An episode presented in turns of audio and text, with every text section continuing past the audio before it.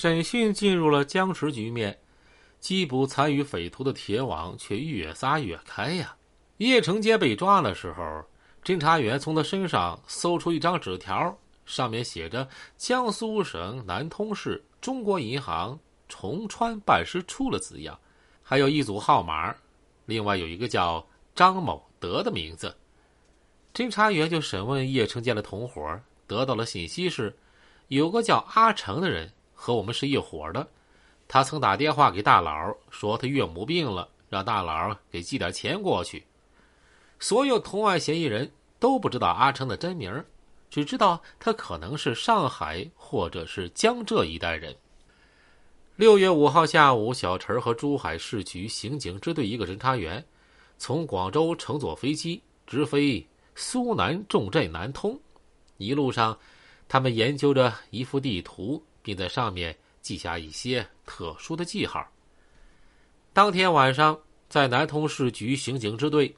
支队政委对广东同行说：“我们在电脑上查，发现有张某德这个人，他有俩女儿，其中一个叫张某平，但没有一个叫阿成的人。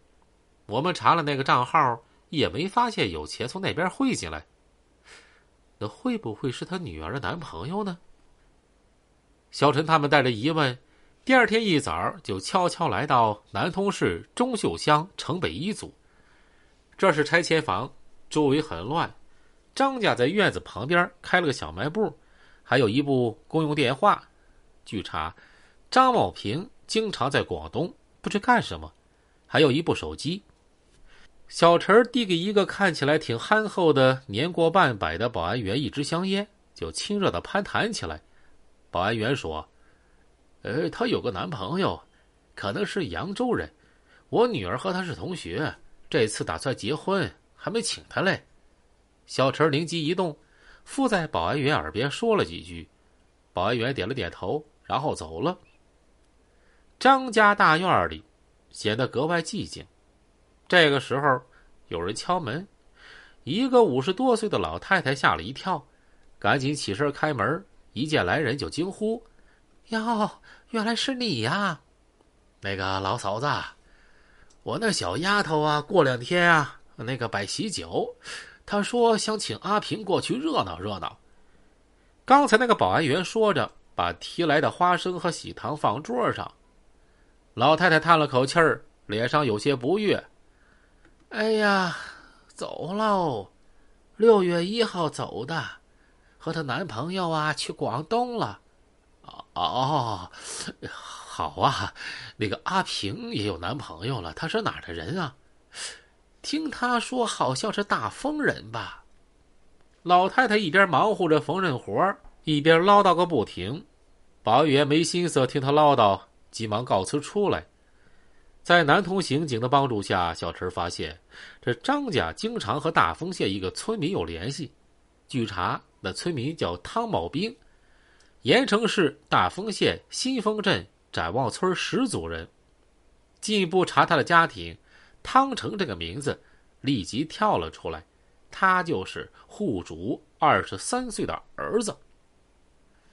六月九号，小陈他们坐了一辆出租车，经过三个小时的奔波，到了盐城市。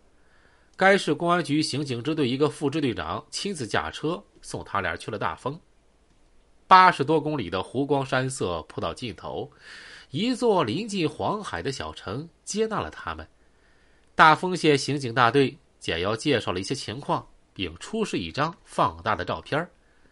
小陈见照片里的人肥胖，而且左下颚有一颗黑痣，就立即把照片就传真到珠海指挥部，要求印证此人是否阿成。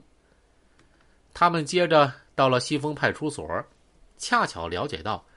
有个保安队长的妻子是当地妇女主任，和汤成一个村儿。一见面呀，他被广东警察的诚心打动，就回忆说：“哎，十多天前，汤成带他女友在家住了几天，还带他母亲看病。后来走了，一直没看见。据说在广东那边打工。哦，他家还有什么人呢？嗯，有个姐姐叫汤云，九一年结的婚。”后来两口子吵架，离家出走了，呃，至今下落不明。还有个二姐叫汤兰儿，九五年左右去的深圳，找了个对象，又离婚了，这户口啊，也迁到深圳去了。小陈发现这个情况和专案组之前掌握的情况吻合。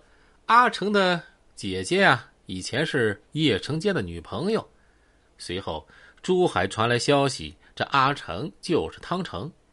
可是这段时间阿成根本不在家，他去哪儿了呢？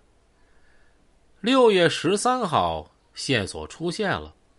南通市局刑警支队侦查发现，汤成在外地和张某德有联系，并让他买一张幺三九开头的手机卡。